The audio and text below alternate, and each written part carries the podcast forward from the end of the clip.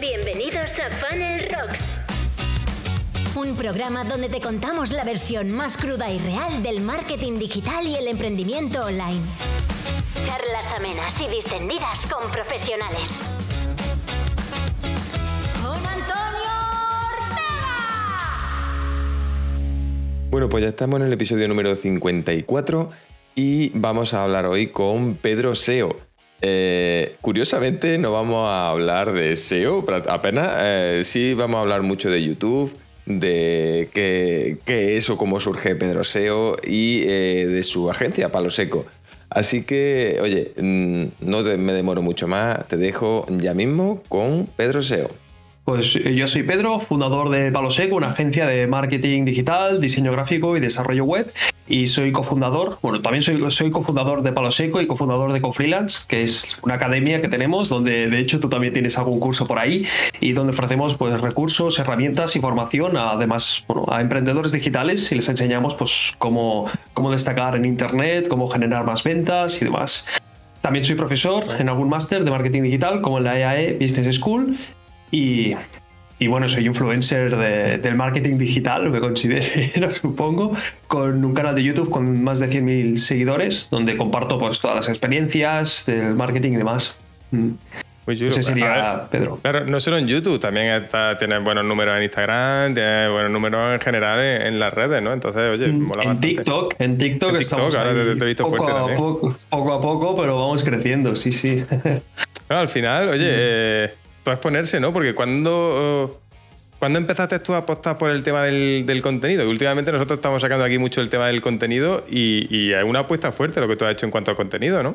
Y nosotros sí que es verdad que llevábamos tiempo diciéndolo. Hace, hace tres años y algo, tres años y medio, digamos, que nos lanzamos a crear contenido, pero quizá llevamos cuatro o cinco años diciendo hay que empezar a crear contenido en redes sociales. Pero pero no nos atrevíamos, el tema de decir, ostras, pero hay que mostrarse delante de la cámara, mil, mil barreras mentales que se supone ¿no? a la hora de crear contenido. Si hubiera estado Twitch, quizá hubiera sido más fácil porque ya rompe con el patrón ese de, de entrada, no sé.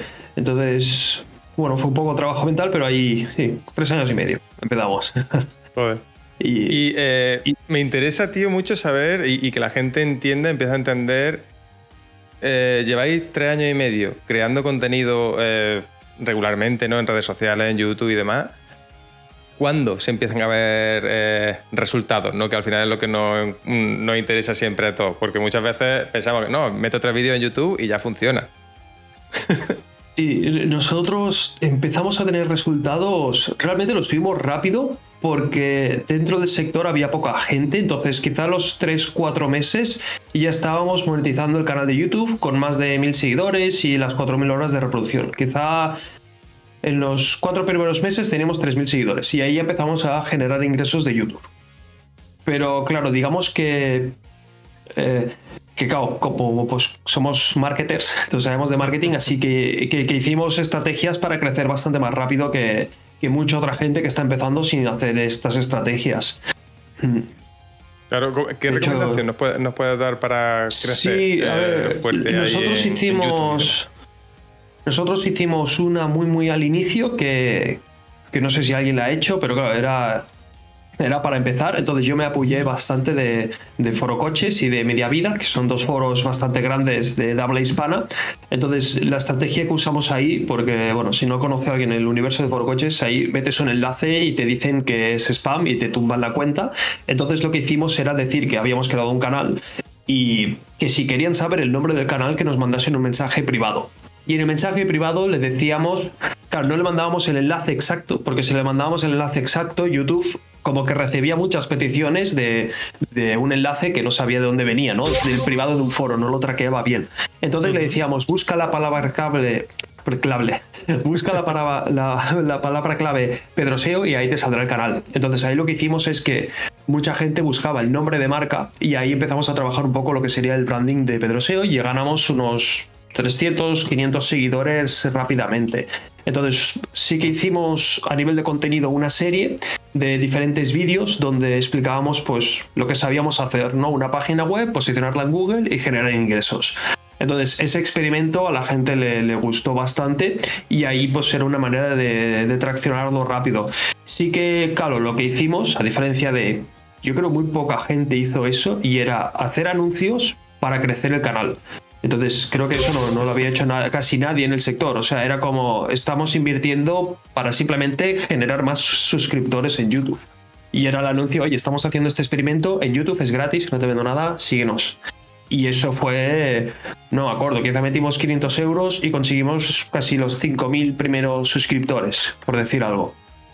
que esos suscriptores también nos dejaban el email, claro. O sea, digamos que el primer paso era, para acceder al curso gratis, que era el curso de YouTube, era era de suscribirse al canal y luego dejar el nombre y el email. O sea, con lo que cual también estamos generando leads que eso también era, era importante porque, claro, luego sacamos el curso, un curso de pago o algo así, y ahí ya pues sacamos beneficio, que eso ya fue un año vista, quizá. Tardamos un año o así en sacar el primer curso. Hago un pequeño inciso eh, para agradecer a Rayola que patrocine este podcast porque, eh, vamos, el hosting que yo utilizo y mm, resulta que nos han ofrecido un descuento de un 20% si accedes desde el enlace optimiza.fun barra Rayola. Así que, eh, oye, Rayola, muchísimas gracias por patrocinar y por darnos ese descuentazo a los seguidores de este podcast. Muchísimas gracias y seguimos.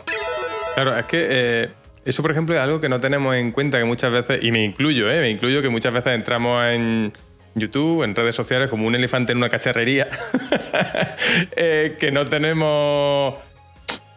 sin estrategia nos dicen, tienes que estar. Oye, ahora mismo eh, yo a lo largo de la semana pasada y esta he escuchado yo no sé cuántas veces el momento de YouTube es ahora, tienes que estar en YouTube porque no sé qué. Y claro, venga, vamos todos a YouTube.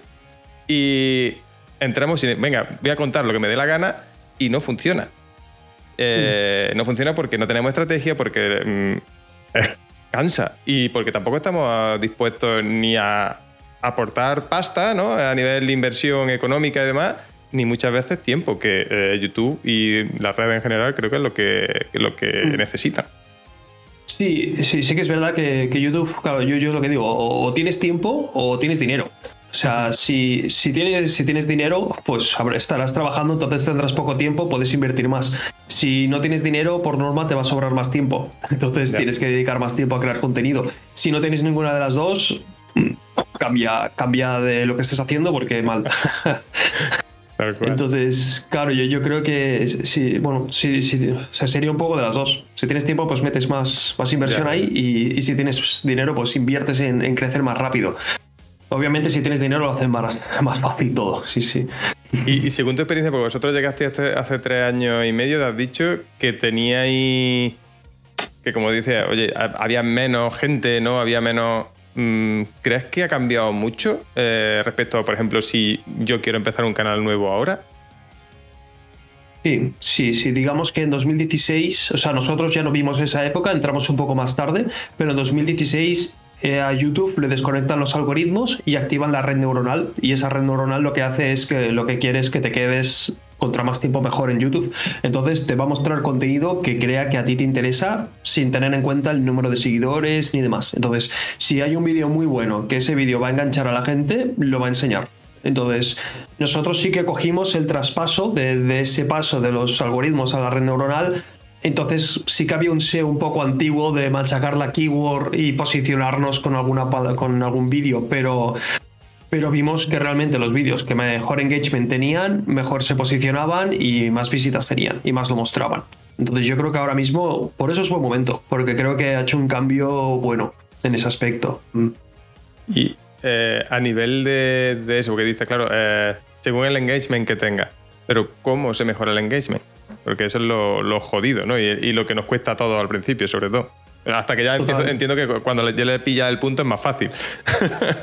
Sí, sí, total. Yo creo que siendo lo más natural posible y, sobre todo en YouTube yendo al grano siendo lo más rápido posible, porque digamos que no estamos en Twitch y lo que quieren es ver en el menos tiempo posible lo máximo posible. Entonces, si hacemos una resubida de un vídeo de, de Twitch, estamos, estamos jodidos porque es otro, es otro formato.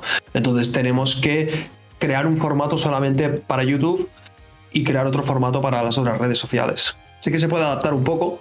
Yo diría ahora que apostásemos mucho por los shorts. A mí no me han dado muy buenos resultados, pero si los tienen ahí YouTube es por algo. Entonces, mm. creo que los shorts son buenos.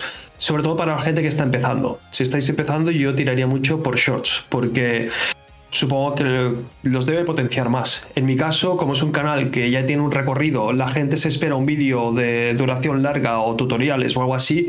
Si ve un short, pues como que no tiene buen impacto, no le gusta, no me funcionan. Pero, si es alguien nuevo, yo he probado, tengo un canal pequeñito, ¿no? Ahora eh, creo que hace un par de días superamos los 500 suscriptores, que para mí ya es un logro. También porque no lo estoy cuidando, ¿no? Creo que, el de este, creo que eh, me lo he propuesto este año, darle un poco más de caña al canal de YouTube, pero ya te digo, y he probado con Short y las visualizaciones que tengo en los Short son muy ridículas respecto. Mm, he hecho un poco el experimento, seguramente tú lo hayas hecho también eh, meter el mismo short en Reel, TikTok y demás.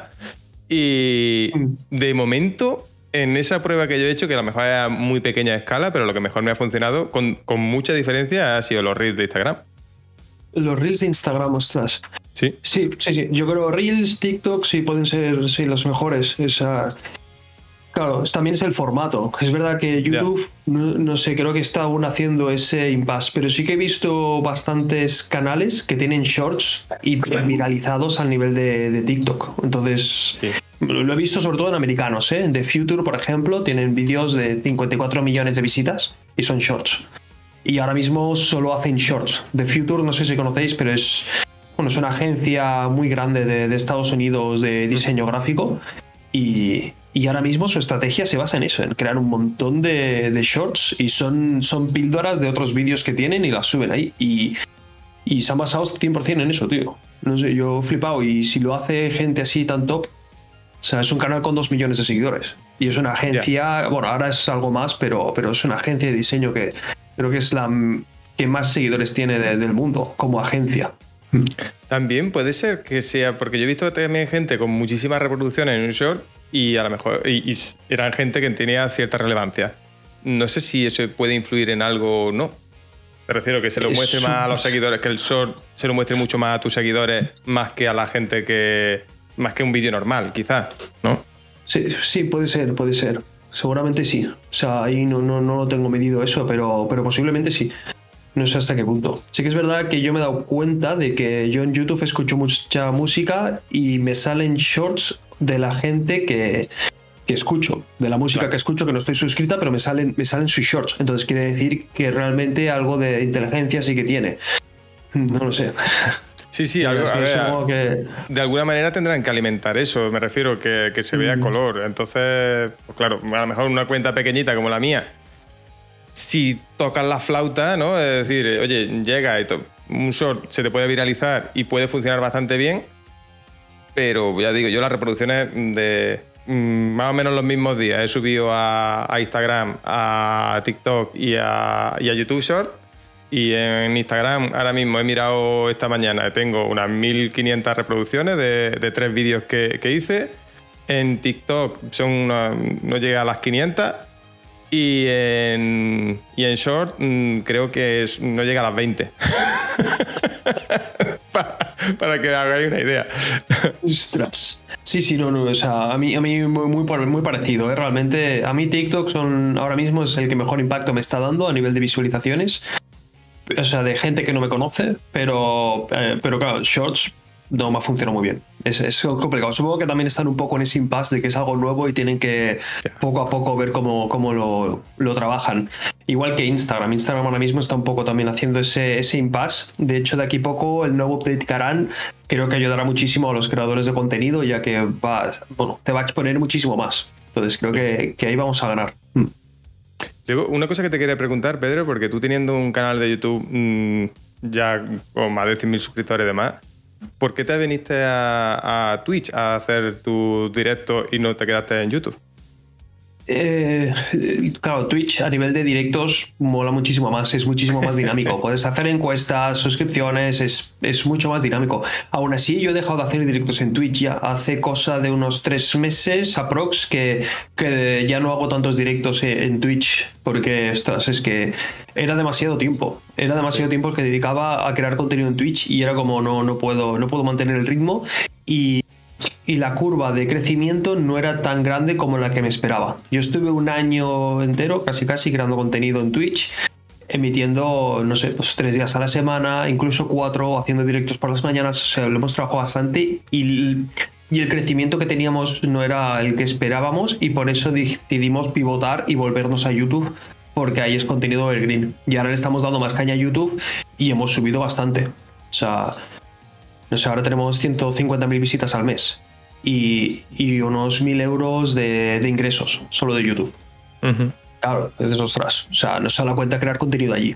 Ya, claro. O sea, yo creo también que mientras Twitch esté pagando al mismo nivel a los profesionales que a los gamers, creo que por ahora va a ser complicado que un profesional les haga, bueno, les salga cuenta crear contenido en Twitch. Porque si puede crear ese contenido en YouTube, posicionarlo y y que sea evergreen, a la larga va a tener mejor resultado.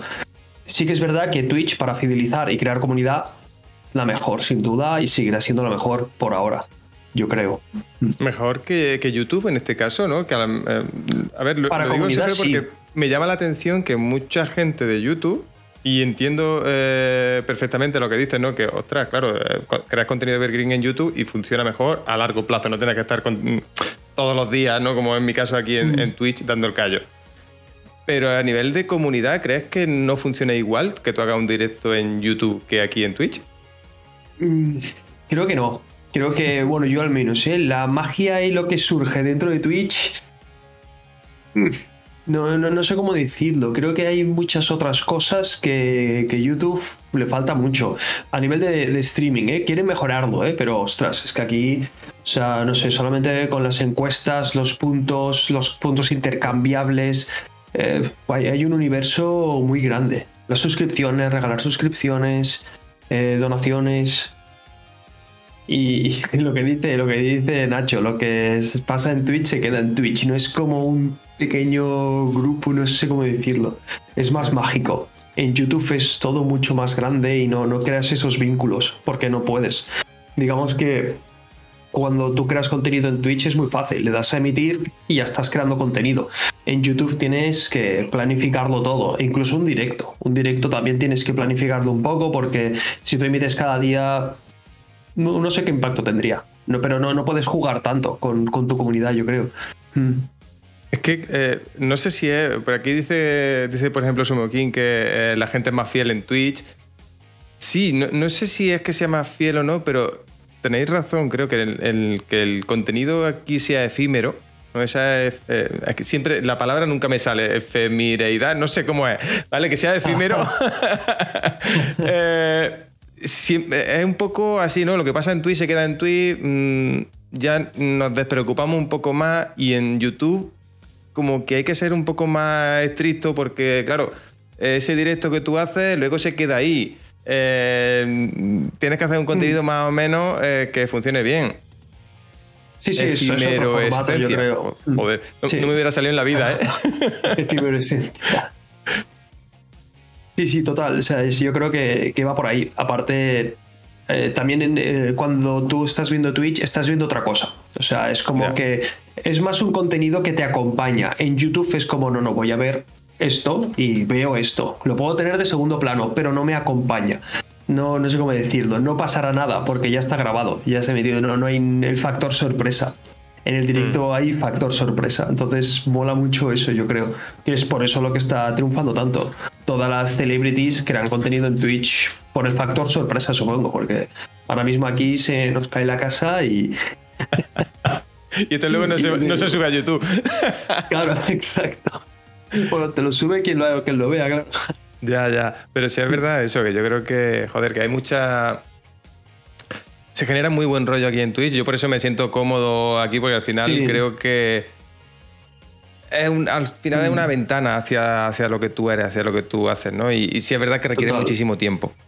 Sí, a mí es lo que me mataba. A mí lo que me mataba de Twitch es el tiempo que tienes que dedicar y el crecimiento no prolongado. O sea, es como que tú no creces, o sea, no sé cómo decirlo. Nosotros en un año no crecíamos. O sea, teníamos, quizá en el momento más alto teníamos 80, 90 viewers em, conectados pero luego bajamos a 50, luego a 40 y ya 40, 50, 40, 50 y digo, si es que no subimos. Aunque hagamos todo lo que podemos, no la gente te sigue, pero luego no, no vuelve otra vez. Es, es, complicado, es complicado. No, no sé cómo. No sé, no, sé, no sé cómo hacerlo. Tendría que haber probado otras estrategias, supongo. Sí, yo creo que eh, también puede ser porque la mayoría del, público tradicional que nosotros tenemos no está en Twitch no es nativo de Twitch, ¿no? Quizás que es lo que aquí hay mucha gente, la chavalería con, los juegos y demás, pero mm, yo he tenido, lo he dicho muchas veces, a mi lista de suscriptores le he dicho, oye, que voy a estar en Twitch, que ya ni le aviso, porque mm, le estoy molestando y casi nadie viene cuando eso, porque incluso muchas veces me han, dicho, ostras, es que... Eh, mm, he intentado entrar y a lo mejor, claro, le llega el email tarde, ya no estoy en directo, eh, y no entiendo lo que pasa porque veo a gente que no eres tú y, se pierden porque no son nativos de esta plataforma. Y es lo difícil mm. que tenemos nosotros quizás aquí en Twitch. Sí, yo una estrategia que, quisimos probar, que seguramente hubiera funcionado, era em, ser fijos, que eso también era, o sea, ser constantes y emitir, por ejemplo, de 6 a 8, de lunes a viernes, y hacer un pequeño anuncio en Instagram a gente que le gusta el marketing y que también le guste Twitch. Y que ese anuncio se imita de 6 a 8. De esa manera, cuando hagan clic en el anuncio, aterrizan al directo. Entonces, de esa manera podíamos generar un volumen. No, no lo llegamos a testear, pero yo creo que eso es algo que funciona sobre todo para gente que está empezando y no tiene gente que vea sus directos. Creo que eso podría funcionar. Quizás te lo compro, ¿eh? Quizás te lo compro eso. Pruébalo, pruébalo y me dices, pruébalo y me dices. Yo se lo he dicho a algún amigo y nadie lo ha probado, así que está por testear esa estrategia. Falta bautizarla, meterle un nombre, pero ahí está. El secuestro desde Instagram, ¿no? El secuestro. de pistola. Hablando de nombres, Pedro, eh, siempre, no sé si te lo he preguntado alguna vez, pero eh, ¿Por qué Pedro SEO? Porque eh, ya hace un poco de todo. Sí, básicamente, pues para hacer SEO. Digo, si quiero hacer SEO, le meto SEO al nombre y así ya eh, consultor SEO Barcelona, pues Pedro SEO, y yo digo, este, encima meto dos veces la, la keyword SEO. sí, sí, podría haber sido Pedro Marketer, pero no se buscaba tanto y, y el SEO para hacer SEO. Sí, sí, realmente fue por eso, por hacer SEO. No, no tiene mucho más. Joder, luego ya, claro, entiendo que queda feo cambiarse el nombre cuando ya te conocen por, una cosa. Lo hemos, hemos, pensado, lo hemos pensado, pero no, no, no sabemos cómo pivotar. Pero bueno, también soy Pedro Serrano, que se podía jugar ahí algo, pero quedaba muy cutre y no. Y dijimos, mira, SEO, porque me gusta siempre el posicionamiento y, ya está. Así que una vez me paró uno en, en la moto me preguntó que si yo era Pedro el del, el del marketing. Oye, mira, pues ya está pivotando ahí. Me, lo dijo, me, lo dijo, en Argentina. Dije, mira, Pedro el del marketing, pues. Pero no. Mm. Pero creo que Pedro SEO. Sí, eh, no te preocupa, tío, que lo digo porque a mucha gente le preocupa, ¿no? Que, ostras, es que yo, y me preocupa que me encasillen. Al final, ahora tú, pues yo qué sé, tienes cursos de Instagram, cursos de YouTube, mm, haces un montón de cosas y al final es marketer más completo. ¿No te preocupa que te encasillen mm. en el tema del SEO? Em, eh, sí, sí, pero, pero realmente hay mucha gente que tampoco, o sea, sobre todo mucho público de Instagram no sabe lo que es el SEO. Y es simplemente Pedro SEO y no sé qué es el SEO, pero luego, ah, vale, ¿qué es el SEO? Porque le gusta el SEO. Sí, ah, sí, pero sí, sí, sí. O sea, yo creo que la clave hubiera sido Pedro Serrano, que es como mi nombre de pila, y ya está. Y ahí es cuando no tengo, no tengo ninguna barrera. Pero, pero bueno, creo que se puede también escalar igualmente. Mm. Porque al final, eh, mira, aquí tiene a Soy Ram que dice que eh, está aprendiendo SEO por ti. Así que. Hostia, qué bueno, qué grande. Muy bueno. Eh, Soy Ram, desde su canal de YouTube, ¿está aprendiendo? Tenemos aquí, ¿eh? En primicia primiciosa, como decía. Mola, yo creo que el, al final es lo que tiene el crear tantísimo contenido, ¿no? Y tener un canal ya con cierta. con bastante relevancia y demás que, te ayuda y, de alguna manera te posiciona ante, ante todas estas cosas. eh, que de buena primera, pues alguien que de un vídeo que tú hiciste al principio, pues a lo mejor está funcionando bastante bien. Muy buena Jesús y, Ramón, que, se llama Ramón, que está con el curso de Instagram.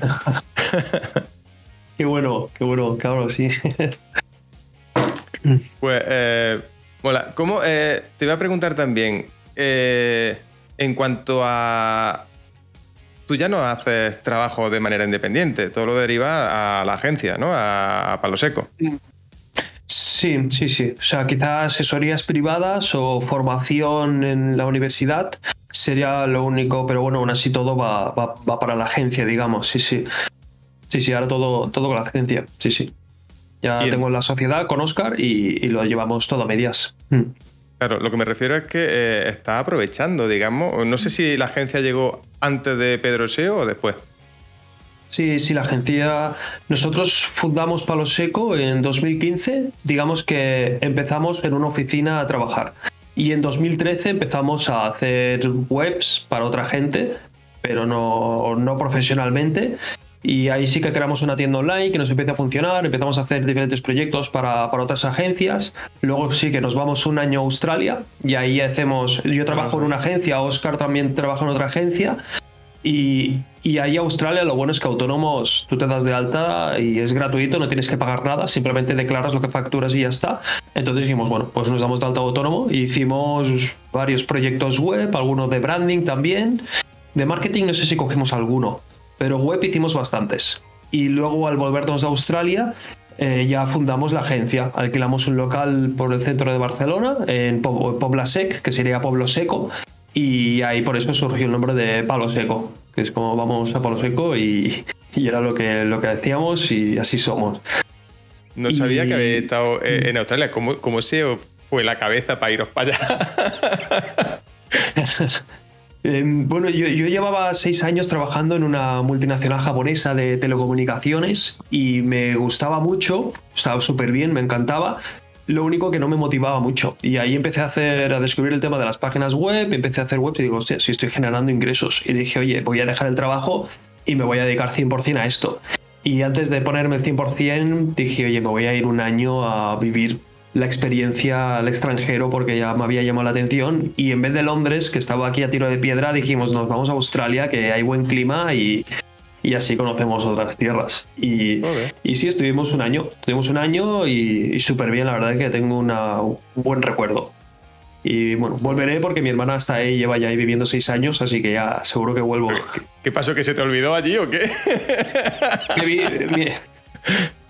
Me vino a ver, ella, ella ha vivido en Berlín seis años y cuando yo me fui a Australia me vino a ver y dijo, o sea, ¿qué estoy haciendo en Berlín si aquí es, es lo mismo y hay mejor clima y está todo mejor? Me vengo para aquí. Se vino y ya se ha quedado ahí. Sí, sí. Joder. se ve muy bien, se ve muy, muy bien ahí. O sea, yo sin duda... O sea, de hecho hubiera vuelto. De hecho teníamos los billetes comprados para, para, ir con mi pareja, pero, pero vino el COVID y yo pensaba que el COVID iba a durar dos meses, tres, lo pensábamos todo al principio. Sí, sí, bueno, me da, nos dará tiempo, nos dará tiempo a que se calme todo y ir, porque lo compramos, los billetes los compramos en enero para irnos en julio y luego en marzo y tal, es como, bueno, ya imposible. Y ya, bueno, con todo el percal, pues nada, aquí nos quedamos. Vamos, que si te, veo con ganas, próximamente veremos a Pedro en Australia, seguramente. No sé cuándo, pero seguramente pase por allí. Seguro, sí, sí, pasar seguro, pasar de visita seguro, sí, sí. Qué bueno.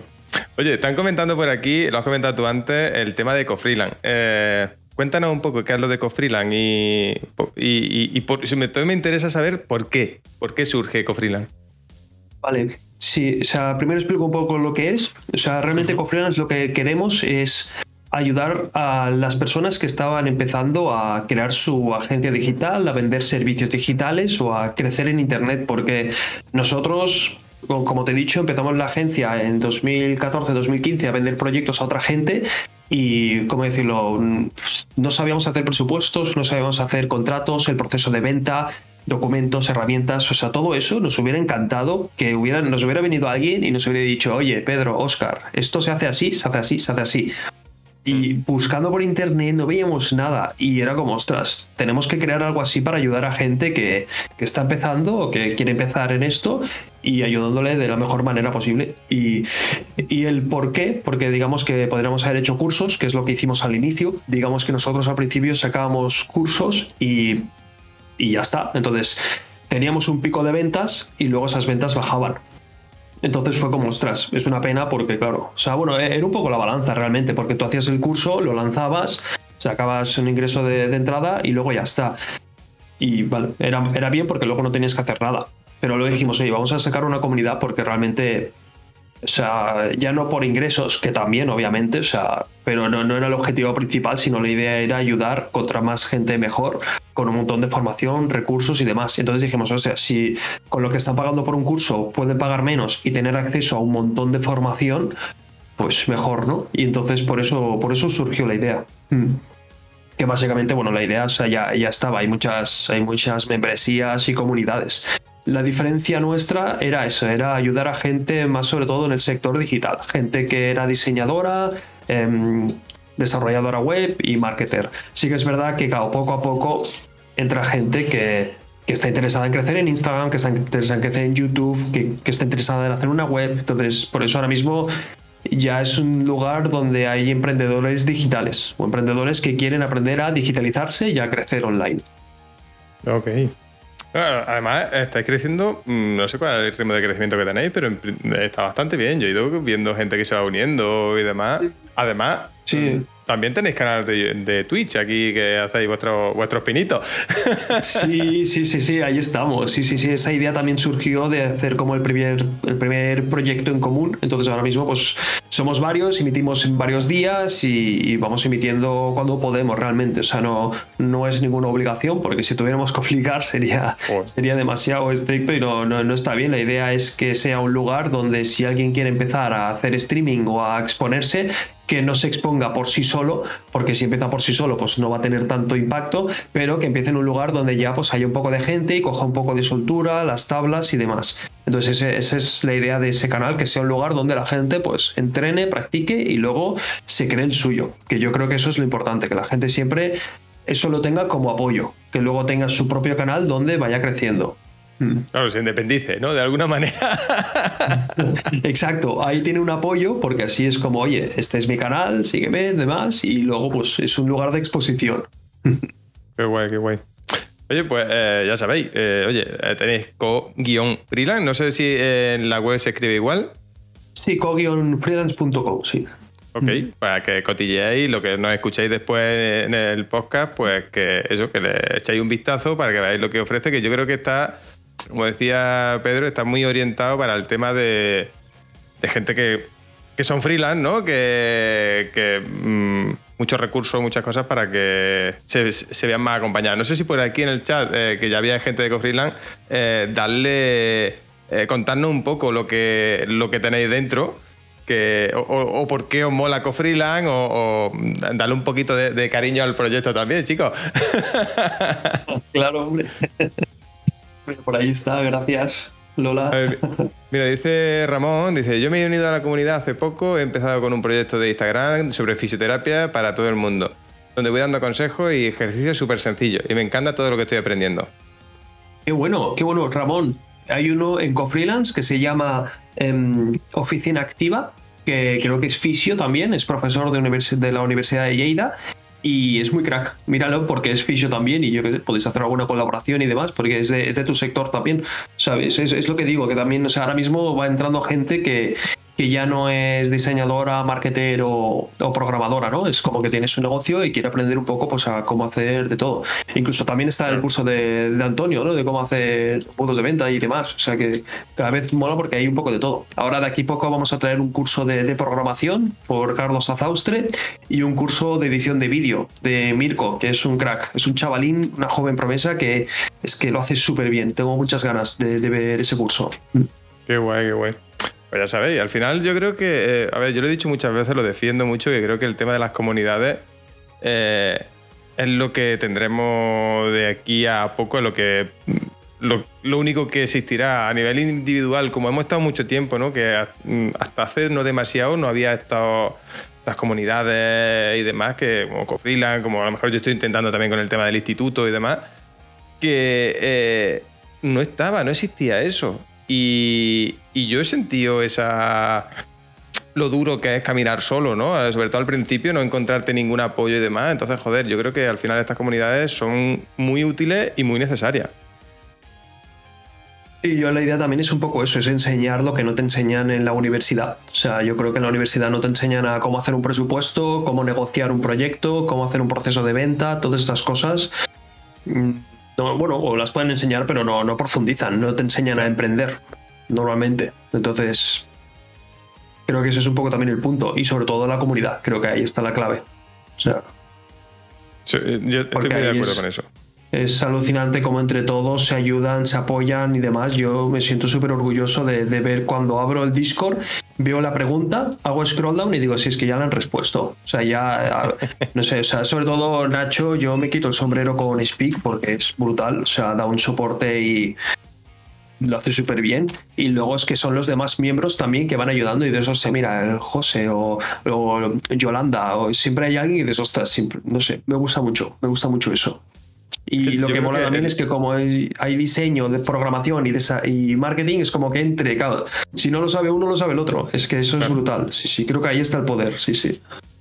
Sí, sí, es que al final el tema de la comunidad y, lo difícil y lo complicado, lo complejo que es gestionar una comunidad, ¿eh? que, poco se habla de eso, que todos queremos tener, ¿no? Y yo, como te decía, el, burro primero, yo delante, eh, todos queremos tener una comunidad grande, que, eso, pero es muy difícil. Eh, gestionarlo, es muy difícil que funcione, es muy, difícil que la gente se mm. sienta involucrada, que se sienta apreciada, que se sienta, joder, es muy, muy difícil. Y, mm. los que lo estáis consiguiendo, oye, para quitarse el sombrero. Y aquí tenemos por a, Nacho que, es partícipe de ello. Oye, eh, enhorabuena por, lo que estáis consiguiendo. Mm, sí, sí, gracias, gracias, Antonio. Se agradece, hombre. Sí, sí, o sea, también hay mucho trabajo. De hecho, mira, justo hoy o sea, hemos tenido un percance porque hemos visto una página que, han pirateado todos los cursos de, de freelance y vamos, eh, por suerte eh, he hablado con el, con el admin de la página y los ha quitado todos y hasta me he hecho amigo del admin que hablando por ahí por el chat, que al principio me he puesto como una fiera y luego me ha dicho que, que o sea, que demuestre que era Pedro Sero y demás. Digo, ¿cómo te lo demuestro? ¿Qué, qué, quieres? ¿El DNI? y, y luego ha sido como un poco, ostras, o sea, pobrecito, la ha quitado y me dice, bueno, te lo quito porque no ha sido grosero. Digo, usted no ha sido grosero, yo te iba a pedir perdón porque pensaba que había sido grosero y parece que no. Que... Y luego he sido, luego he empezado a hablar con él y, de buen rollo y me ha dado hasta tips para que no nos pirateen los cursos y demás. Y he dicho, oye, tío, muchas gracias. Pero al final es un poco inevitable, ¿no? El, tema de que te pirateen. En cuanto algo empieza a funcionar, mm. es inevitable que te lo pirateen, que te eso. Al final tienes que ofrecer un poco más. Pues, si tu curso es una serie de vídeos, una sucesión de vídeos, es fácil que lo pirateen. tienes que ver cómo ofrecer un valor extra que no se pueda piratear. Total. ahí está la comunidad, el soporte, herramientas, recursos, actualizaciones. Por eso, sí, es lo que me ha dicho un poco. He dicho, bueno, sí, sí, es lo que hacemos. Y por eso creo que quien compre este curso, bueno, es por la formación, pero claro, estaban todos, todos los cursos en un drive, aparte era como, ostras, qué, dolor. pero bueno, por suerte. A ver, yo también digo, cuando pasa eso, es que se está haciendo bien, ¿no?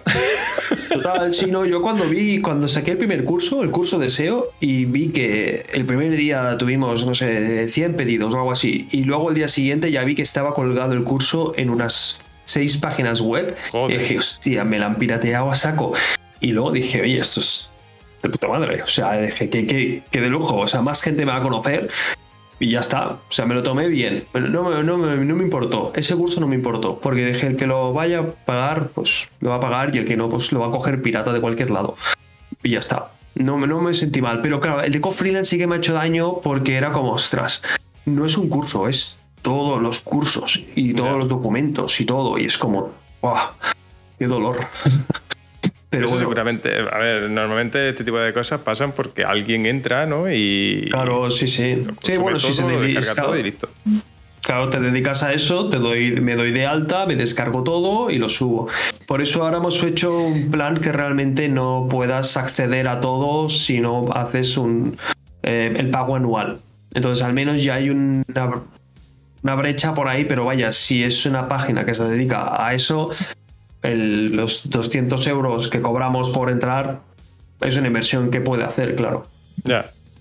Al final hay que ver, eh, yo eh, por esto, por este tipo de cosas a mí me gusta siempre eh, poner algo de goteo en los contenidos de, los cursos y demás, porque quizá a lo mejor no es bien recibido por todo el mundo, pero también es una manera de, marcar cierto camino, ¿no? Es decir, oye, mira, profundiza en los, en los, contenidos que tienes esta semana, la semana que viene te voy a liberar más o lo que sea, y también es un, un poco de rechazo le causará a, esta gente que se dedica a hacer eso, porque claro, ahora ya no es me entro y en un día a lo mejor me descargo todos los vídeos, entro y me tengo que esperar, ahora no sé qué, y es más jodido. Sí, sí, es lo que me ha dicho un poco, que vaya desbloqueando todo, pero claro, cuando es, cuando es una plataforma donde hacemos eso, pero claro, si contra más tiempo pase, más cursos hay y más contenido te podrás descargar, entonces es inevitable. Pero bueno, yo creo que el valor realmente de, de Co-Freelance es la comunidad, el soporte y todo el tema de recursos, herramientas y demás que hay por ahí dentro.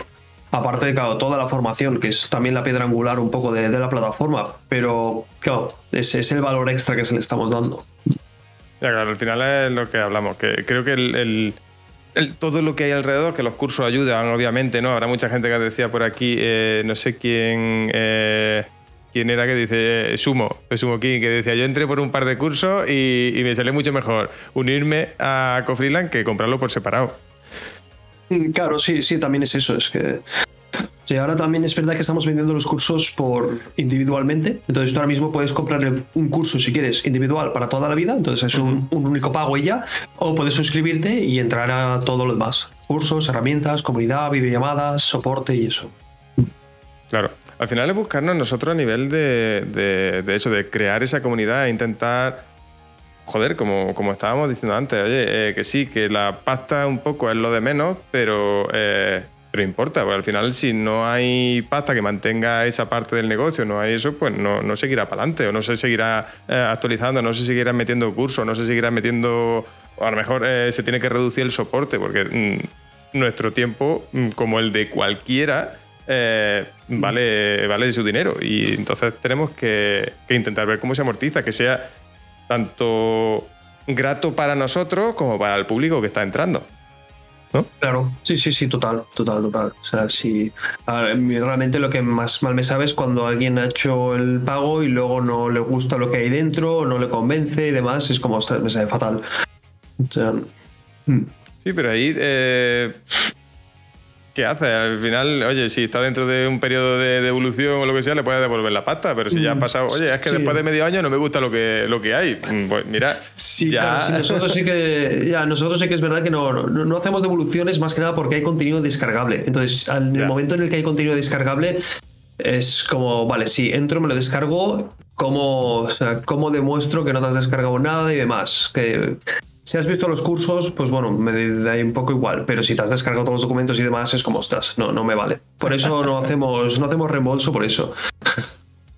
Ya, ya, pero es que es muy difícil. Yo creo que también, eh, oye, el que nos escuche, el que nos esté viendo, que vea un poco también la, dificultad que tiene, pues eso, gestionar todo esto, que, esto funcione, que sea mm. atractivo para que la gente entre, que la gente participe, que, que todo esto, para que, oye, si algo no te gusta, de, lo que hay dentro, yo creo que, o al menos mm, entiendo que todos los que tenemos una comunidad así, intentamos esto. Oye, eh, dímelo intentamos mejorarlo, que para eso estamos, que al final la idea que nosotros tenemos en la cabeza no tiene por qué ser la mejor y, puede ser muy mejorable, ¿no?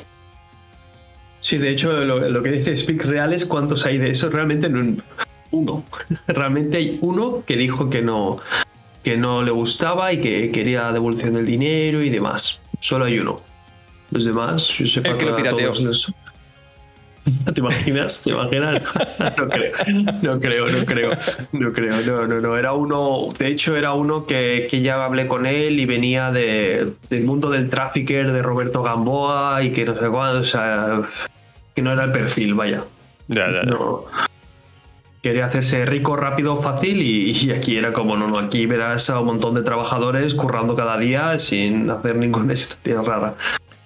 Sí, pero es que eh, es lo que hay últimamente. Yo no sé si eh, a vosotros está pasando mucho esto, que, que encontráis este tipo de perfil, eh, pero yo me encuentro, se verá porque a lo mejor el, tema ya parece que a lo mejor a ti te conocen por el tema del SEO, me conocen por, los, por los funnels. Y parece que en cuanto montas un funnel ya te lleve, te lleve la pasta.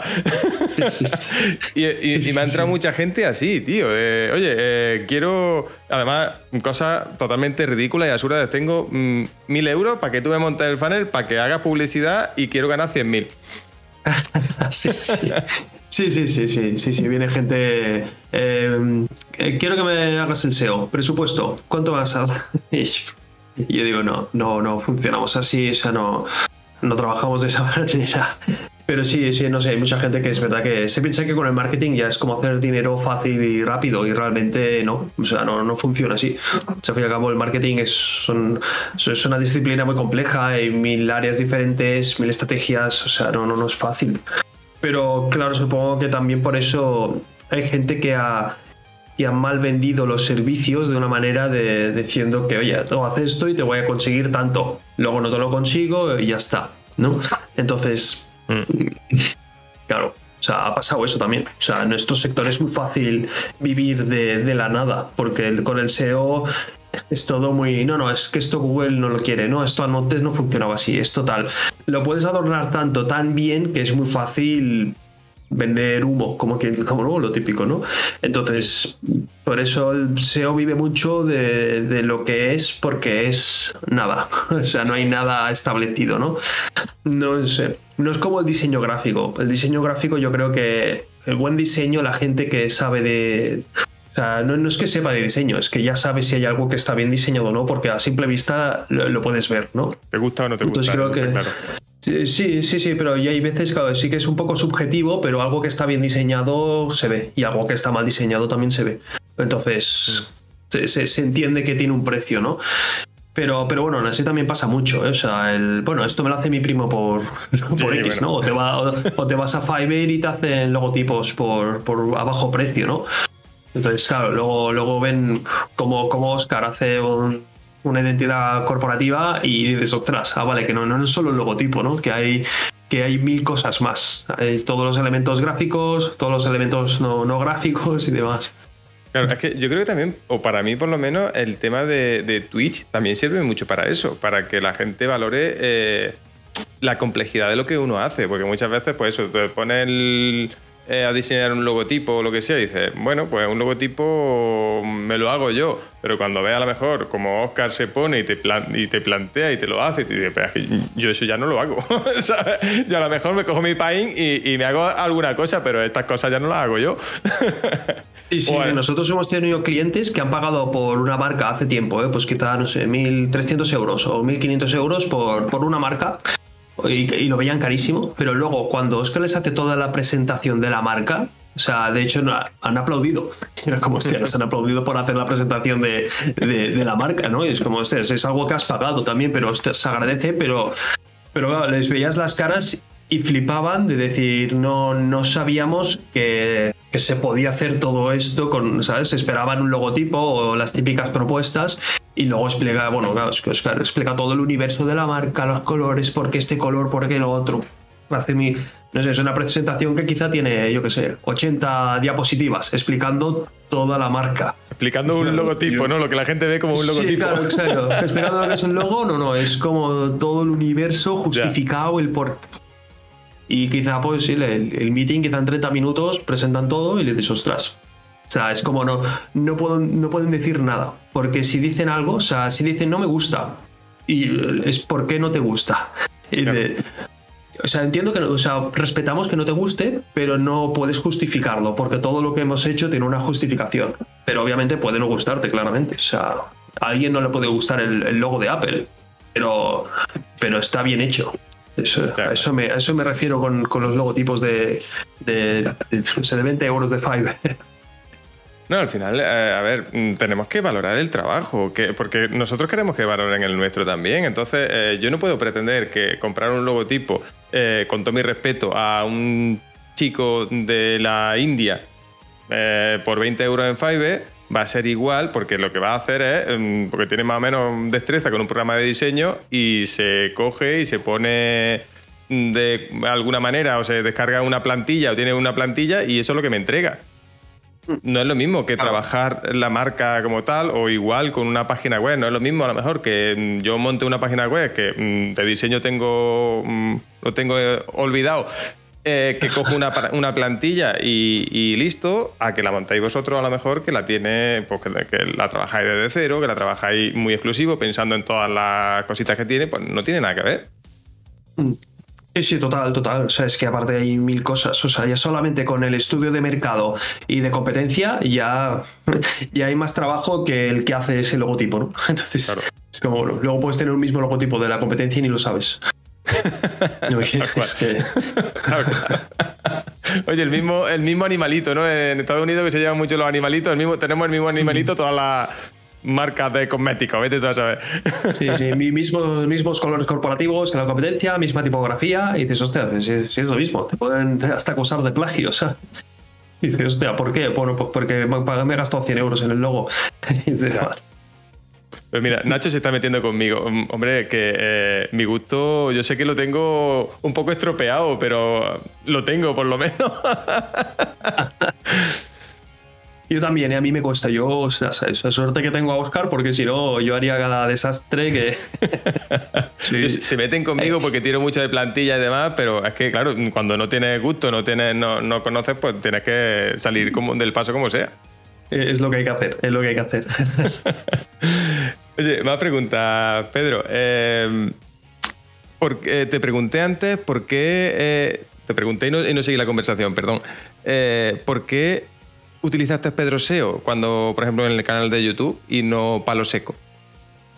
Vale, si digamos que yo, o sea, es verdad que al principio lo pensábamos de decir, oye, vamos a hacer palo seco, ¿no? Porque ya que vamos a hacer el contenido para la agencia, lo hacemos toda vez, pero pensamos que, que Pedro SEO, que yo ya tenía mi página web, ya estaba posicionando un poco en Google con, con, esa, con esa web y era como, van a conectar más con Pedro SEO que no con palo seco. Entonces, y vimos que los grandes, o sea, los que estaban en el sector, pues todos tenían su marca personal y su agencia. Luis Villanueva tenía Webpositor, Romo Alfons tenía Big SEO, entonces como que todos tenían su agencia y trabajaban más la marca personal suya, su canal, que no la agencia. Entonces por eso, por eso decidimos el Pedro SEO, porque si no era como, decirlo, yo no, o sea, yo represento una parte de Palo Seco, pero si yo iba a ser el que iba a crear contenido, no, no iba a representar Palo Seco como tal, porque Palo Seco también es Oscar.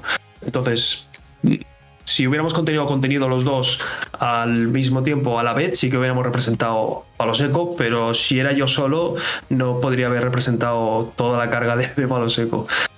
Ya, ya.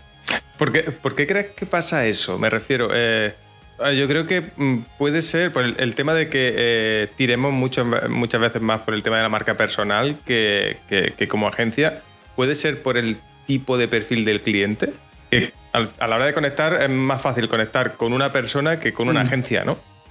Total, sí, sí, total, yo creo que sí. O sea, al fin y al cabo todos tienen, o sea, o creas una marca que esté en el top of mind, que, que le puedas decir cómo, cómo hablas, o sea, porque tú Apple puedes decir cómo viste, cómo hablas y lleva tatuajes, ¿no? Entonces ya tiene una identidad tan definida y tan clara que es como una persona.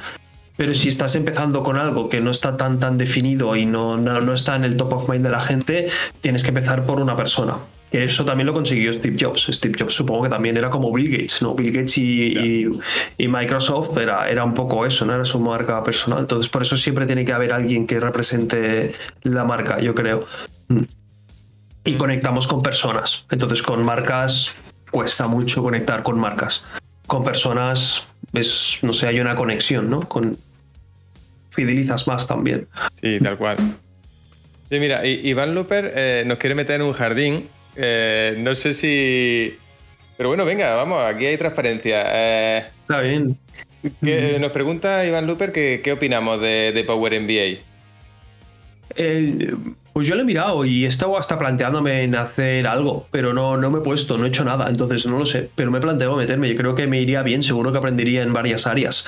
Yo he dado alguna sesión en. No es un MBA, es un MSA, que sería, en vez de business, es para startups. y di una sesión ahí y me moló mucho, tío. O sea, lo vi como, porque no tengo una startup, si no creo que allí lo hubiera enganchado muy bien. O sea, como decirlo, al fin y al cabo es un máster para gente que está haciendo startups. El MBA es más enfocado a business, entonces no, no sabría decirte. Yo creo también que el MBA depende mucho de dónde lo hagas y lo más importante es hacer contactos. Porque si te vas a gastar 15.000 euros en un MBA, eh, lo que vayas a aprender seguramente aprendas más picando, para, picando tierra, pero los contactos que vas a hacer ahí no los haces en otro lado. También mm. una frase muy buena del, del director de marketing de, de Telepizza, eh, dijo, él, ha hecho un MBA en Estados Unidos, en Oxford, son 150.000 euros. Y dijo, dime, que, dime dónde has hecho el MBA y te diré quién eres. O algo así era. Entonces era como, si has hecho un MBA en, aquí al lado de casa, pues bueno, pues, pues vale, muy bien, enhorabuena. Pero si has hecho un MBA en Oxford, como, como el que hizo él, de 150.000 euros, pues ya es otra historia. Claro, no lo sé. O sea, es, es complicado, no lo sé por qué no he hecho.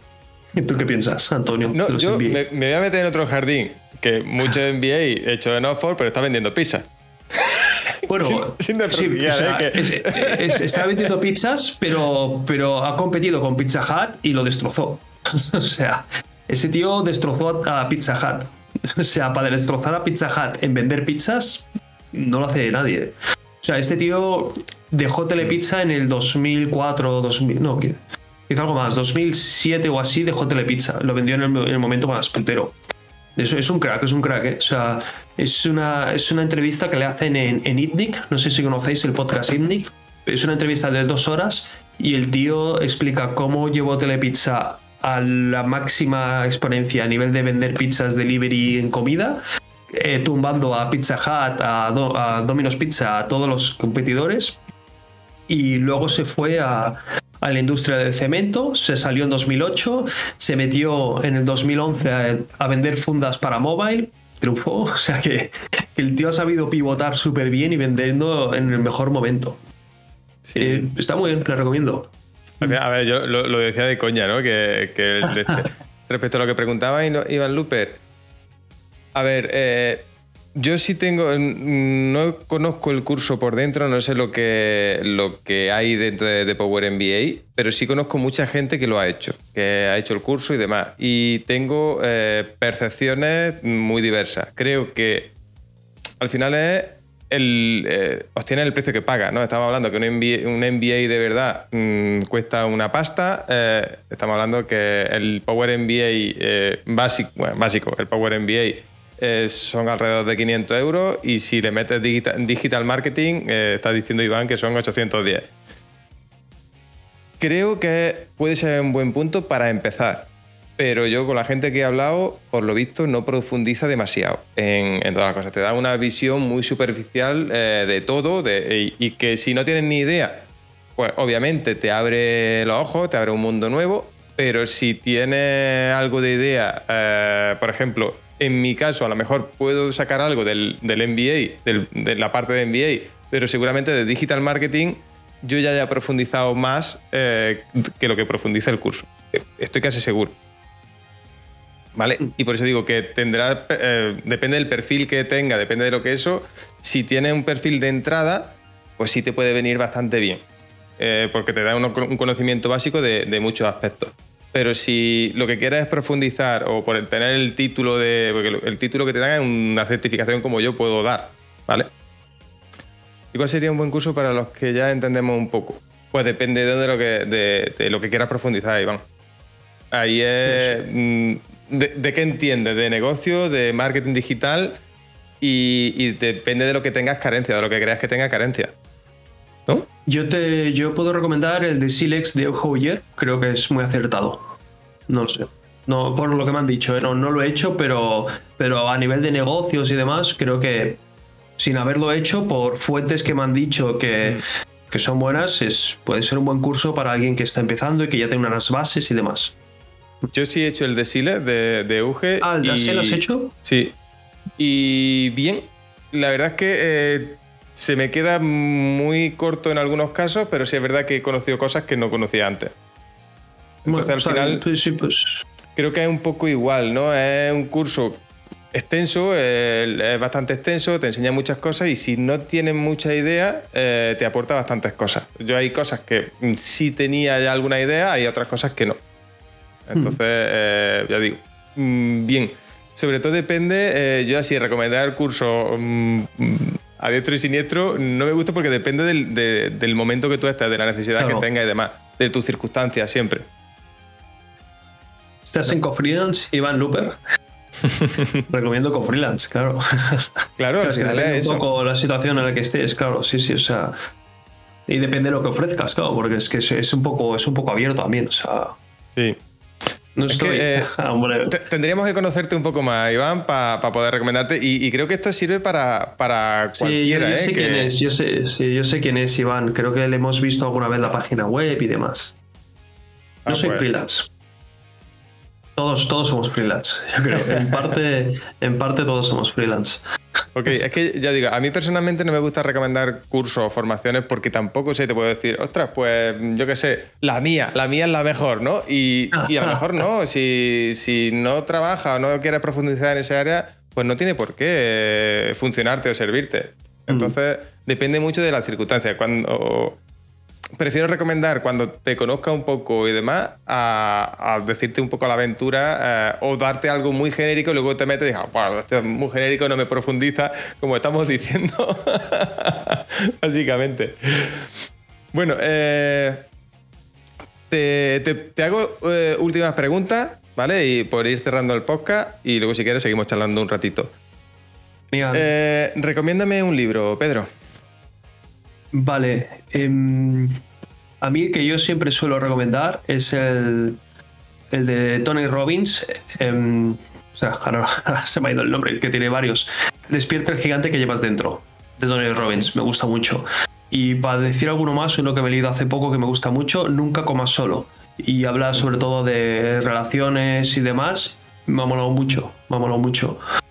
Y hay uno de storytelling también que es de Donald Miller, que me moló muchísimo, que me ha ayudado mucho a, al, enfoque, o sea, sobre todo al, enfoque y el mensaje que tengo que decir. Muy, muy pro. Ese libro me ha encantado también. De storytelling. Bueno, es de, sí, es storytelling, creo que se llama. Pero a mí el de, el de Tony Robbins, hay como un antes y un después. ¿Cómo decirlo? Yo cuando empecé a crear contenido en YouTube fue por el libro de Tony Robbins. ¿Ah, ¿Sabes? Esa barrera mental que me daba vergüenza mostrarme en la cámara, pánico, ¿qué dirán? Ese libro es, rompe todos los esquemas y sale, sale o sea, fue como, ya está. A partir de mañana hago esto. Eh, muy, muy, heavy. Muy Tony es único para motivar, así que entiendo que salieras con. Es verdad que, es un Sí, es verdad que es coaching al fin y al cabo, y para mucha gente podrá decir misa y lo, lo entiendo totalmente porque es puede ser muy flipado, pero a mí me gusta ser un poco flipado a veces y, a mí me funciona, a mí me funciona. O sea, yo creo que hay personas que le funcione, personas que no. A mí me funciona y por eso que sé, ostras, me, gustó mucho. Mm. Muy bien, eh, eh, eso, eh, despierta al gigante que llevas dentro, que te preguntaba por aquí. sí, sí, sí, sí, pero Jesús ese seguro que se la ha leído. Jesús también le da mucha caña a todos los, todos los libros estos y, Creo, ¿eh? No lo sé. si no te lo has leído, Jesús, tienes un must. Tienes que leértelo ese. Otra pregunta. Eh, recomiéndame una herramienta. Una herramienta a nivel de software, ¿te refieres? Lo que quiera. Eh, es una pregunta bastante amplia. ¿Un martillo? Me sirve, pero me, lo tienes que justificar. Me lo tienes que justificar. Sí, no, no, no. O sea, hombre, una herramienta. El mobile, ¿no? El móvil. ¿El teléfono? ¿Por qué? Uf, porque es un aparato que puedes hacer todo, ¿no? Casi, casi. O sea. ¿No, ¿no podría vivir sin tu teléfono? Sí, tanto. Y tanto, pero. Pero ostras, o sea, te facilita tanto la vida.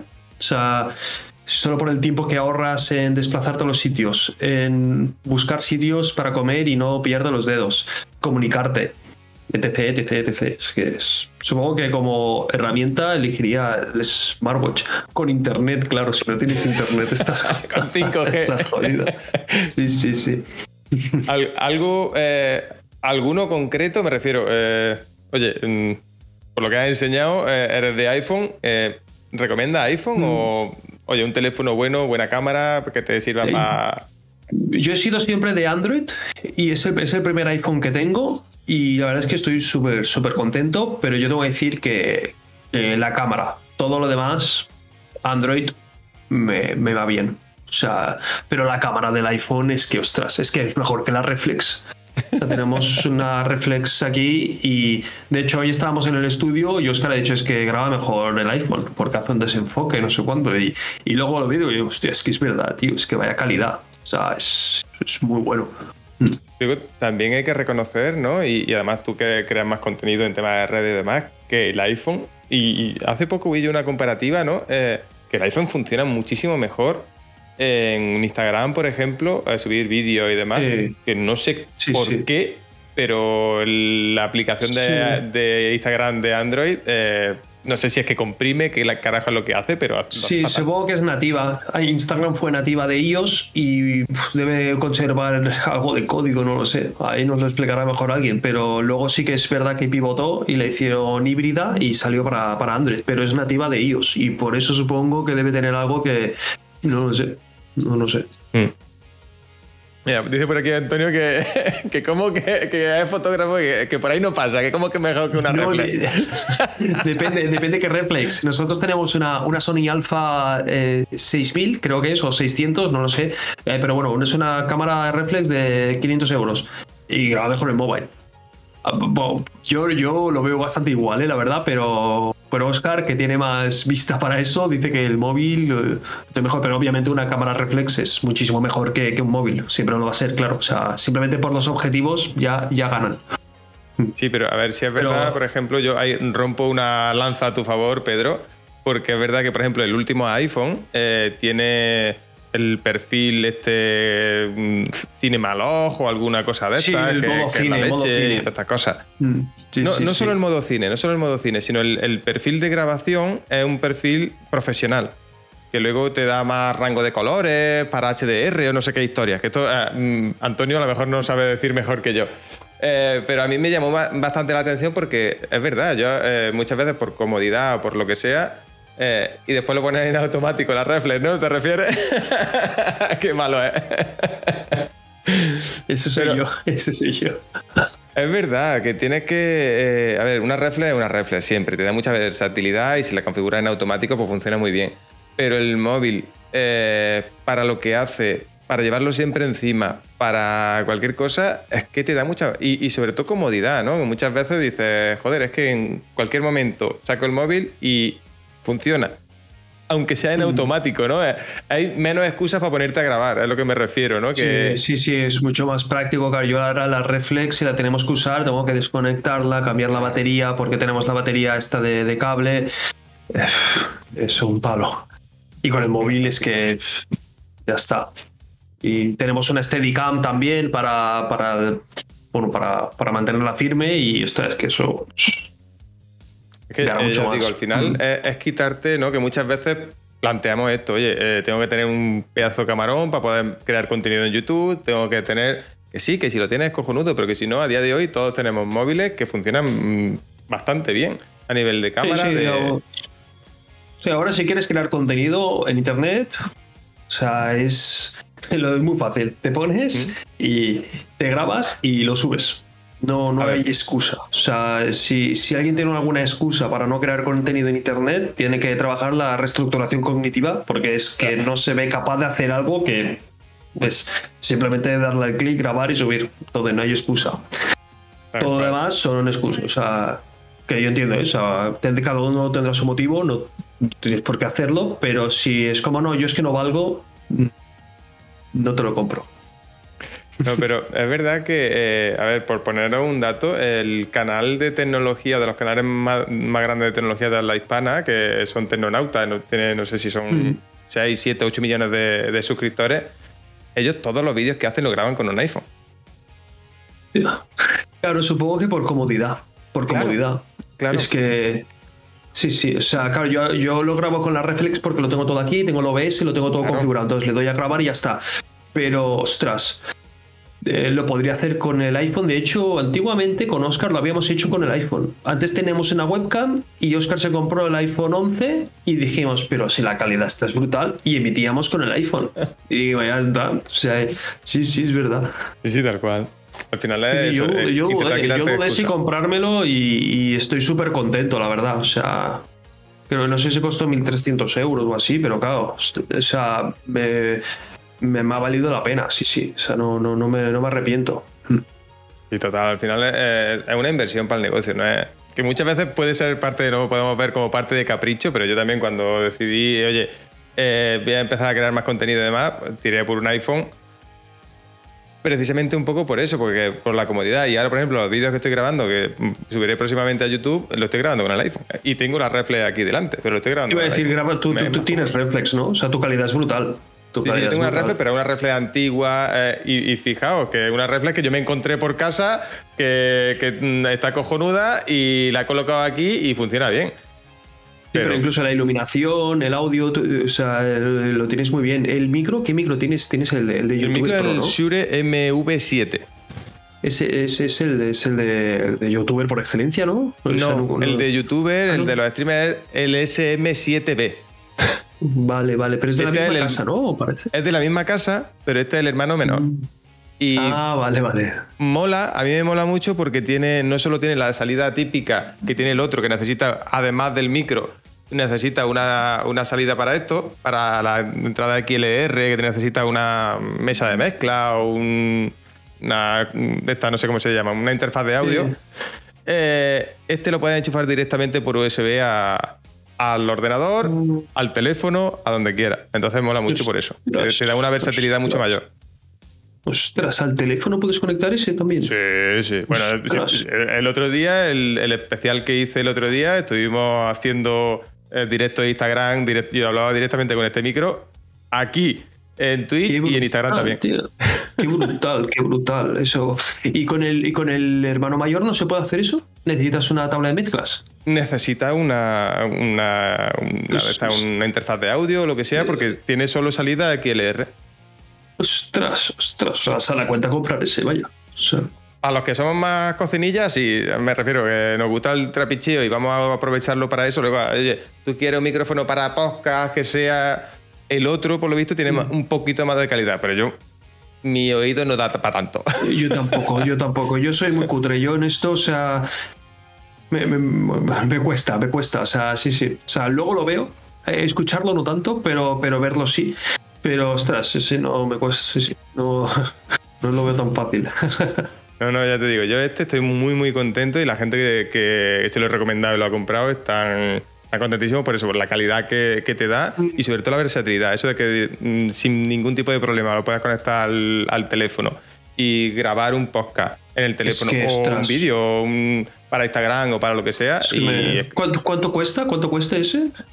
Son 200 y algo euros, pero ya lo tienes puesto.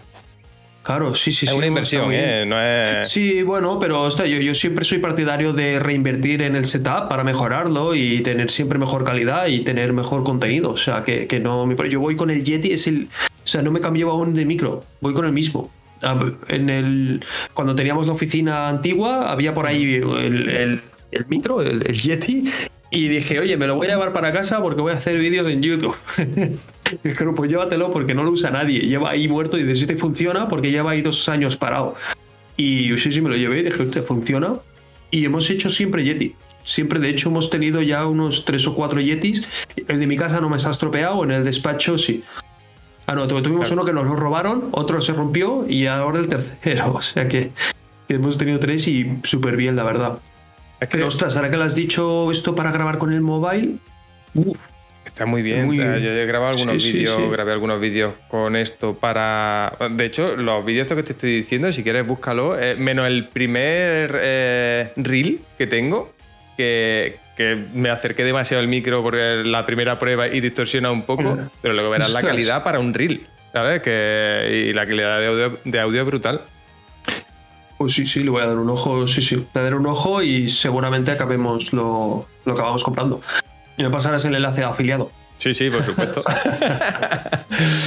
Oye, más preguntas, Pedro. Eh, esta creo que va a ser difícil. Eh, ¿Qué consejo te daría a ti mismo antes de, liarte la cabeza, dejar el trabajo que tenía y, ponerte a emprender? Uf, es, es complicada esta. ¿eh? no sé, supongo que me diría algo como que no, que no me influya lo que digan los demás. Supongo que no te importe lo que piensen los demás. Supongo que antes pensaba un poco en eso, en qué dirán. Pues eso, supongo que diría, oye, tira para adelante, que te tiene que dar igual todo lo que te digan. Que es algo que, bueno, es muy común, yo creo también, ¿no? Y es como que una vez pasas eso y ya es que te da igual lo que digan los demás, vives tan tranquilo que, que es muchísimo mejor. Es cuando creces y haces más cosas. Pero al principio es tan difícil eso, ¿eh, Pedro? A mí me costó mucho. Yo era muy tímido y, no sé, supongo que no sé cómo decirlo, a alguien que le importa mucho la opinión de los demás, yo era un poco así. Yo era como, no digo esto por lo que dicen, no voy a hacer esto por lo que... Sí, yo era un poco así. Sí, un poco, supongo que eso es... No, no, sé qué, adjetivo puede ser, pero, pero me importaba mucho lo que decían los demás, supongo. Sí, sí, no sé, es, es absurdo, pero supongo que es. O sea, en la sociedad en la que vivimos pasa eso. Te juzgan y, tú no quieres ser juzgado y intentas pasar desapercibido o, intentar hacer lo correcto para que no te digan X o Y, ¿no? Pero al final, eh, eso, a ver, yo os cuento también respecto a lo que dices, ¿no? Mi experiencia, eh, cuando eso, cuando empecé, ¿no? A hacer vídeo, a hacer esto, pues claro eh, yo ya veis que tengo un acento un poco extraño, ¿no? Un acento de Jaén, es cerraete, además. Eh, me daba mucho miedo que la gente se, metiera con eso y, no sé hablar con las S, me duele. Entonces me costaba muchísimo. Y, cuando te, tiras para adelante, ves que no pasa nada, claro. Ostras, pues los primeros que veían mis vídeos, mis directos, no, yo no, me atreví a hacer vídeo, no me veía bien, siempre cuando me ponía a editar, digo, pues directo, ahí no, no hay. No, no, se puede hacer de otra manera. Y, claro, los primeros que me veían eran mi madre, eh, la que ahora es mi mujer eh, y demás. Y, claro, que me van a decir, hostia, es maravilloso lo que hace.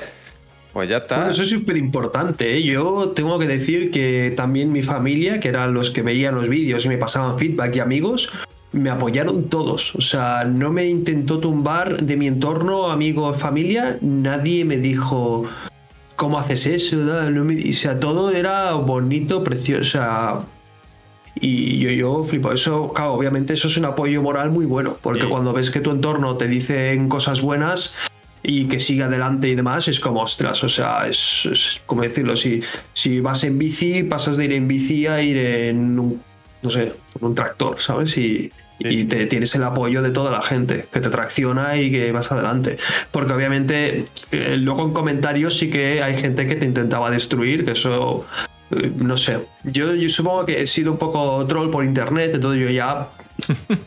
Eh, ya venía, o sea, ya, ya venía de, de, juegos así, era como, vale, o sea, eres el yo de hace cuando tenía 13 años que eh, niño rata va a ser la gente, ¿no? Y entonces yo ya era como me lo tomaba plan broma y contestaba siempre, contestaba súper bien a esa gente que intentaba destruir. pero eh, tiene, has tenido mucha suerte. Yo sí, sí me he encontrado en entorno cercano que, que no entendían lo que esto. A ver, yo soy de un pueblecito pequeño, ¿no? Y, el entorno dejé un trabajo como bien visto, ¿no? Por decirlo de alguna manera, cuando, cuando decidí emprender y la gente aquí no lo entendía. Ni, ni mis padres. Mi padre es un poco más emprendedor y, sí me animaba un poco. Pero mi madre, por ejemplo, todavía, lo he dicho muchas veces, todavía eh, cuando hago algún trabajo con el ayuntamiento aquí o lo que sea, oye, niña, a ver si le dices que te pongan un puestecillo allí. Digo, claro, como si tuvieran puesto para todo el mundo, ¿sabes? sí, sí, sí, sí, sí. Y a mí mis padres también, me, o sea, bueno, me, me sorprendieron, ¿eh? Porque no, pero fue como, eh, te tienes que sacar el eh, la universidad te falta porque no, yo no tengo carrera. Y me dijo, no, tienes que hacer una carrera y tener el título. Y yo es lo que te falta. Y yo ¿qué te digo? y más de marketing, además. O sea, si, si me dijeras arquitecto médico, que tiene sentido sacarse la carrera, pero marketing era como, ostras, sí. O sea, obviamente tiene sentido, pero no me sacaría la carrera por tener el título. Me la sacaría por, por aprender y por hacer contactos, supongo. No por el, eh, tengo un título. Sí, supongo que eso es. Eh, hemos hablado, eh, ya estamos casi fuera del tema, pero hemos hablado, has dicho muchas veces el tema de los contactos. ¿Te parece súper importante el tema de, los contactos, ¿no? Eh, para los negocios en general, ¿no? Total, yo creo, o sea, es la clave. De hecho, el libro que he recomendado, Nunca comas solo, te habla un poco de toda la importancia de los contactos. Y es que yo creo que, no sé, palo seco, si funcionó los cuatro primeros años, era por el boca oreja y por los contactos que teníamos. Y los mejores clientes que hemos tenido han sido realmente los mejores contactos que habíamos tenido en su día. Y, si ahora vamos escalando es porque tenemos buenos contactos y cada vez te llaman de más sitios y vas haciendo más cosas y es contactos. O sea, ¿no? De hecho, siempre se ha dicho, ¿no? Cuando alguien emprende y, llega muy arriba, es como, ostras, claro, es que viene de una familia así o es que conoce a no sé quién, entonces ya lo tiene todo hecho. Que eso es, ¿cómo decirlo? Es hacerlo más fácil, pero, pero igualmente puedes conseguirlo, claro. O sea, en vez de ir caminando por, por un asfalto todo liso y de mármol, vas caminando por un sitio de barro, pero bueno, pues puedes llegar al mismo destino igual. Simplemente que te va a costar más. Sí, sí, tal cual. Hmm. Oye, te hago eh, la última pregunta. Eh, viene difícil también. Recomiéndame a alguien para que me traiga aquí para charlar con él. Ostras, qué bueno. Em, te diría que te trajeras a Oscar, y hablas de diseño. Pero, ostras, molaría, claro, que te trajeras a alguien top. Yo te diría, tráete a un Euge Tráete a un Euge Le, tiro la caña a Euge, claro. Sí, marco creativo, es accesible. Neus 10, te lo puedes traer también. Entonces, estos tienen otras cosas muy, muy top y, son, son accesibles y seguro que, que aceptan a venir. Mm. Sí, pues Muchas gracias. Le, tiraré la caña. Eh, pues, yo que sé, por ejemplo, mira, Marco es un tío que me apetece mucho, Ogio, por supuesto, también. Eh, Neu no, lo conozco. Eh, ¿No conoces Neus, Neus 10? Neuromarketing es muy buena, muy buena. Tiene 200 y pico mil seguidores en YouTube y es muy graciosa, lo hace muy bien. Y Marco Creativo me encanta. O sea, me llevo bien con él. Nos llevamos bastante bien con él desde hace tiempo que lo conocemos y súper bajo y no sé. Ah, sí, claro que conozco a Neus, coño. Claro que conozco a Neus. Sí, no, vale, vale. Sí, sí, sí. que no caí ahora, coño. Claro, sí, no, hay veces, sí, sí, hay veces que. Sí, pero, eh, mm. oye, eh, pues le tiraré la caña. Mm, me, me mola, a ver si. Porque la sí, quizás se va un poco del sector, quizá Neus, quizá Neus es la más cercana al sector marketing. Marco quizá es más de branding y demás, pero ostras, puede ser bueno. Mm. Sí, pero al final eh, ten en cuenta que yo por aquí lo que intento es traer gente que incluso que no esté vinculada con el marketing, ¿no? Que oye, hay una historia interesante en cuanto a emprendimiento y demás. También eh, está chulo que hemos tenido ya algún que otro caso y, siempre mola ver cómo lo hacen, mm. de qué manera, lo que se han encontrado. Por ejemplo, hace poquito vino eh, Vicente de, de Stream Ah, sí, conozco, sí, sí, hasta que bueno. Pues eh, fue genial, nos contó un poco que todo lo que habían sufrido con, con Streamloo al principio y demás, y a mí me encantó. Eh, es brutal, o sea, para que, veamos todo, ese camino, claro. Eso tiene que ser alucinante. La verdad es que eso tiene que molar mucho. Claro, es que eh, él decía, eh, hemos estado en Silicon Valley. Y, oh, claro, hostia, en Silicon Valley, tío, qué guapo. Y dije, qué guapo una mierda. Nos tiramos tres meses comiendo arroz blanco que no teníamos pasta para otra cosa. mira, ahora que hablas de Silicon Valley, tráete a Marta Emerson, que vive allí. Vive, ah. en, vive justo al lado. Y es también marketer y tiene canal de YouTube y la conocí el otro día y súper maja y, me gusta porque hace estrategias buenas que le fui preguntando, oye, ¿qué tal esto y qué tal otro? ¿Qué tal los shorts? Y muy, muy crack.